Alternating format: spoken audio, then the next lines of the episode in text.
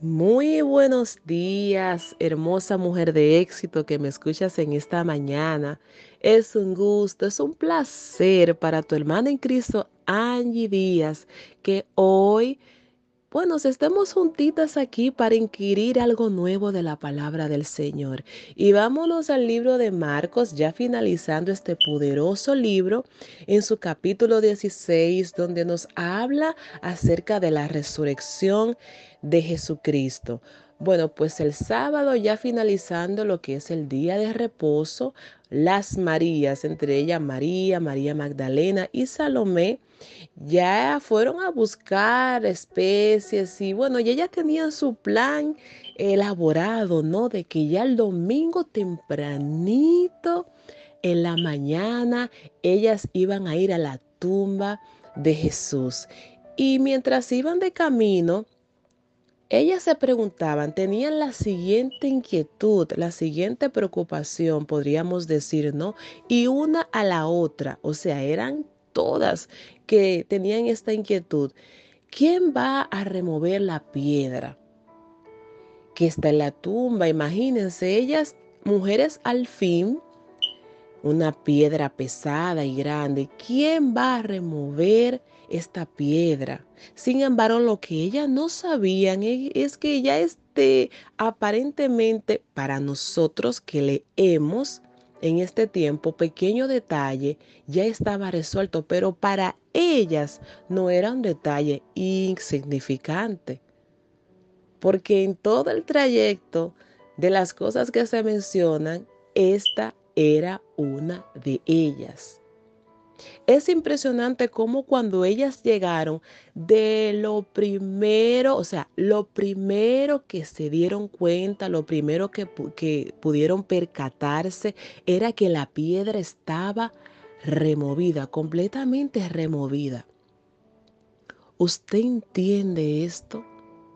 Yo creo fielmente que de esas cosas, de ese tema específico que te viene preocupando, llegará ese momento en el cual te darás cuenta que ya no estará y es el mismo que desencadenará un acontecimiento mayor en tu vida.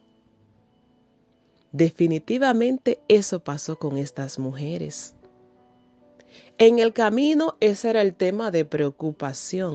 Al llegar a la tumba fue lo primero. Es que nuestro Dios es un Dios de detalles. Es un Dios de detalles. Fue lo primero que fue resuelto. Y no tan solo eso. Era lo que a ellas le daría ese indicio. Esa pista de que algo estaba pasando. Y ciertamente fue así. Eran ellas definitivamente las que estaban en la agenda para ser los testigos oculares, presenciales de esto tan poderoso que había de acontecer. Más adelante, otro detalle que, un detalle lleno de misericordia, que captó totalmente mi atención es en el verso 7, donde ya una vez dada la encomienda a estas mujeres, vayan, infórmenle a los discípulos de lo que ustedes acaban de dar cuenta, incluyendo a Pedro. Y usted dirá, pero ¿qué? Pedro, Pedro era discípulo, eso lo sabemos. No, no dice así. Infórmele a los discípulos, incluyendo a Pedro. Es que debemos recordar lo que había acontecido anteriormente con Pedro. No lo negó una, ni dos, tres veces. Tres veces. Aún así, él no quedaba fuera del plan un detalle lleno de misericordia, porque por la información quizás ella podían percibir o entender.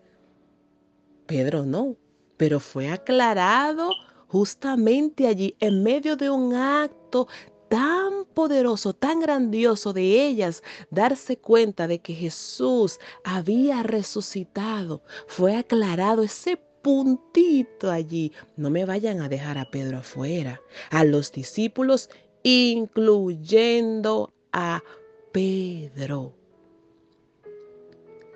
Que Dios tan detallista tienes, mujer de éxito. Que Dios tan misericordioso. Wow. Dios te bendiga en esta poderosa mañana.